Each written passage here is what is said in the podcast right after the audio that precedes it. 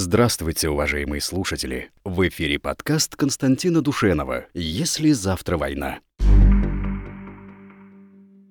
Поговорим с вами о том, правда ли, что после 2021 года Кавказ, можно сказать, наш русский Кавказ, да, а, может стать запалом Третьей мировой войны.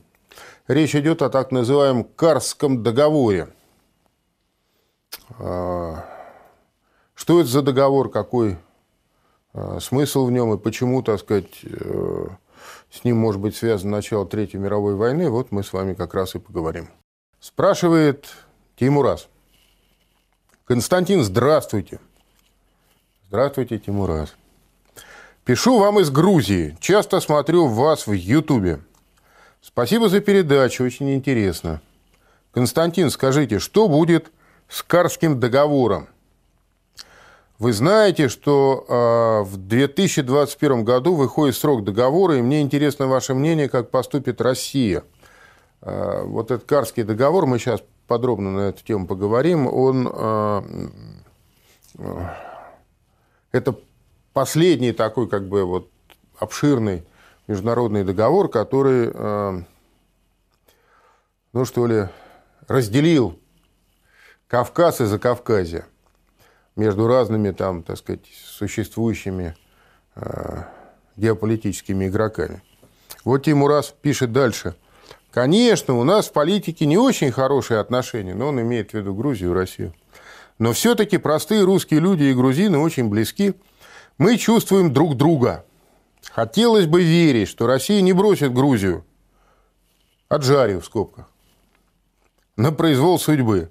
Слава России, слава Грузии, слава братским народам. Тимурас, конечно, я вам благодарен вот за ваше письмо, за добрые слова, которые вы с ним сказали, но э, вот я отвечу вам без всяких скидок, вот так, как я думаю. И, кстати говоря, мне кажется, что так думаю не я один. Вот вы пишете, значит, Россия не бросит Грузию, Аджарию. Смысл в том, что, значит, э, вот в 2021 году 100 лет проходит э, с момента заключения этого договора. Э, там есть такой достаточно темный вопрос. Непосредственно в тексте этого договора нет упоминания о сроках, но предполагается почему-то, что он сто лет действует. Вот в 2021 году как бы он закончит свое действие. Ну и тогда многое чего там может произойти. Но чтобы понять, о чем идет речь, давайте посмотрим карты, иллюстрации. Вот. вот эту иллюстрацию мы с вами видели. Это карта Грузии в XVIII веке. Дело в том, что Грузия э, в современных границах, то есть вот та Грузия, о которой говорит Тимурас, она никогда исторически вообще не существовала. Э, и даже в состав Российской империи Грузия входила по частям – и вот здесь вы видите отдельное Меретинское царство, это часть Грузии, это э, северо-западная часть Грузии, юго-восточная часть Грузии, это Картлийско-Кахетинское царство. Ну и в любом случае это все, конечно, не совпадает с теми границами Грузии, которые есть сегодня. Вот. Эм, э, Российская империя приняла в свой состав эти грузинские царства не одновременно. Там в разные годы это произошло. Но главное понимать, почему вообще это случилось. Дело в том, что русские просто спасли грузин от, э, ну, не от вымирания, а от э, истребления. Так, наверное, нужно сказать. Дело в том, что в XVIII веке грузинские царства были окружены врагами со всех сторон. Вот, допустим, там цифра один – это турки-османы с союзниками, два – это персы с союзниками, это юго-западные, юго-восточные соседи грузинских царств. А если мы посмотрим на север, то там чечены, дагестанские племена, черкесы, кабарда, все они были э, грузинам э, враждебны и, в общем, если так вот называть вещи своими именами, готовы были их просто там, под корень вырезать. А именно поэтому грузинские царства – начиная с середины XVII века, стремились под, э, так сказать, покровительство России. начиная с 1639 года, когда Кахетинский царь Тимурас I присягнул на верность русскому царю, и кончая значит, 1801-1809 годом, когда э, и Картлих Кахетинское царство, и Имеретинское царство вошли э, в состав Российской империи. А теперь, что касается непосредственно Карского, Карского договора, давайте нам, пожалуйста, следующую иллюстрацию. Карский договор заключен 13 октября 1921 года. Он заключен между армянской, азербайджанской и грузинской советскими социалистическими республиками, то есть осколками Российской империи, с одной стороны, Турцией, то есть осколком бывшей Оттоманской империи, э, с другой стороны, при участии РСФСР, Российской Советской Федеративной Социалистической Республики. Э, этот договор оговаривал и оговаривает до сих пор территориальное размежевание между э, всеми участниками на Кавказе. Но там много всяких деталей.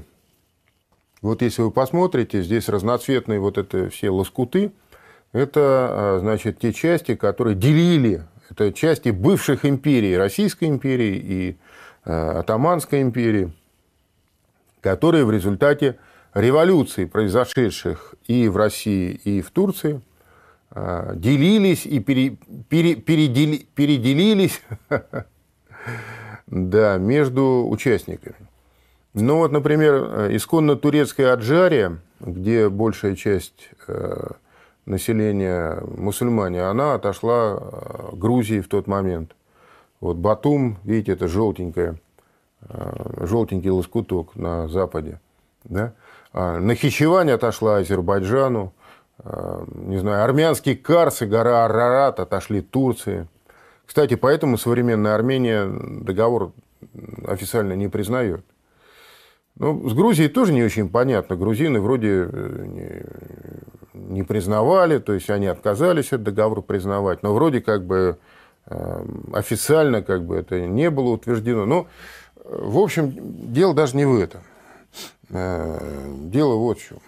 Э, дело в том, что в регионе Кавказа, за Кавказе, по мере ослабления Запада, вот, то, что, вот те границы, которые существуют сейчас на Кавказе, это границы, ну, скажем, прямо искусственные. На протяжении долгих веков Кавказ кипел разного рода войнами, столкновениями, конфликтами, там границы многократно менялись. А, еще раз повторюсь, Грузия, например, никогда не была э, в рамках этого исторического процесса единым государством в тех границах, в которых она сейчас существует. В 20 веке гарантами стабильности вот этого передела был Советский Союз, с одной стороны, так сказать, огромная мощная держава, а с другой стороны, Соединенные Штаты Америки, которые, так сказать, противостояли СССР и каким-то образом э, вот в этом биполярном мире стабилизировали эм, его границы. Сейчас ничего этого нет. Запад сейчас слабеет, Россия на подъеме. Ну и, в общем,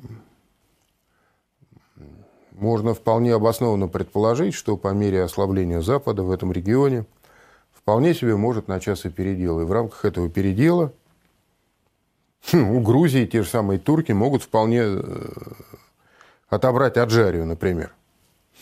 Это действительно, ну, если посмотреть на последние несколько веков, это исконно турецкая земля, населенная по большей части мусульманами. И поэтому вопрос Таймураза, он понятен. Вот он не зря пишет, да, что Хотелось бы верить, что Россия не бросит Грузию, отжарию на произвол судьбы. Слава России, слава Грузии, слава братским народам. Тимурас, я вам должен честно сказать, что вот я вашего энтузиазма а, совершенно не разделяю. Но исторически так получалось, что Россия, а, русское государство, Российская империя – а, она защищала и, и грузин, ну, по сути дела, спасла их от уничтожения армян точно так же. Что турки могли точно так же вырезать армян, как просто начисто, так как персы могли вырезать грузин. И именно вхождение в состав Российской империи спасло, физически просто спасло и армянский народ, и грузинский народ. Но после того, что произошло в конце 20 века, в результате распада Советского Союза, ну, скажем прямо, Советский Союз, он являлся формой, одной из геополитических форм Российской империи. Вот после того, что произошло, этого всплеска, так сказать, русофобии, русоненавистничества в Грузии до сих пор это все продолжается. Я думаю, что э, Россия больше не будет э, защищать, спасать, там, я не знаю, во всяком случае, каким-то образом вписываться вот, в исторические международные расклады ни за грузин, ни за армян, вообще ни за кого из э, нацменов. Э, надо это сказать прямо, откровенно, открыто. Я не вижу в этом ничего такого, как бы, ну, постыдного. Просто все вы, я имею в виду вот те народы, которые когда-то составляли э, вот эти окраины национальные Великой Российской империи или Советского Союза, вы должны понимать, что вот больше вот этой, простите, халявы, которая была в Советском Союзе, не будет, когда, так сказать, эм, считалось, что, значит, русское ядро национальное, вообще, так сказать, русское государство должно почему-то значит, вписываться во все, так сказать, истории, уж простите за жаргон, во все исторические блудники, для того, чтобы вот э, национальные окраины каким-то образом там спасать и защищать. А, то есть мне кажется, что а, мы должны быть готовы, то есть Россия должна быть готова, конечно, к сотрудничеству, самому, так сказать, тесному сотрудничеству с этими бывшими национальными окраинами Российской империи, Советского Союза. Но, но только взаимовыгодному, понимаете? Вот если уж так серьезно говорить, есть у вас Аджария, я имею в виду грузин, нет у вас Аджарии, нам-то какое дело до этого? Ваша Аджария, ваши проблемы. Да? Ну и решайте их сами. А, если в этом есть какой-то наш интерес, а, интерес вполне себе благородный. Я не говорю о том, что все это должно быть вот так на уровне какого-то базарного так сказать, э, торгаша, но тем не менее, если есть наш-то интерес, вот интерес российского государства, ну, объясните, какой тогда, наверное, возможны какие-то договоренности. Э, с одной стороны, конечно, приятно, когда вы говорите «Слава России», да? Я совершенно искренне э, со своей стороны это признаю. Но только вот пусть, не обижайтесь, пожалуйста, пусть ваша любовь к России будет бескорыстной. Понимаете? А, а то... Э, вот вы говорите, там, братские народы. Братство грузинского и русского народа основывается на христианстве, на православии. Ну, пусть тогда ваша любовь к православным русским братьям, она будет бескорыстной, как Христос повелел. Понимаете? А то получается, что вы нас любите только тогда, когда вам от нас что-нибудь надо. И я, честно говоря, думаю, что вот такого рода отношения, все, они остались в прошлом. Поэтому еще раз, ты, Мурас, не обижайся, пожалуйста. Но тем не менее, значит, там заканчивается Эдкарский договор, не заканчивается Эдкарский договор. Э, там захотят турки у вас эту Аджарию отбирать обратно, не захотят.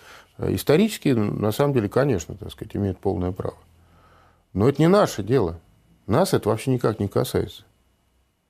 Если вы нам объясните, э, в чем наш-то интерес, русский интерес, вот в этой проблеме между вами там, и турками, ну, тогда можно будет о чем-то говорить. Но это должно быть ясное и предметное объяснение. А если нет, то, простите, как не больно, как не горько мне это вам сказать, я думаю, что, в общем, нам нет никакого дела до ваших проблем.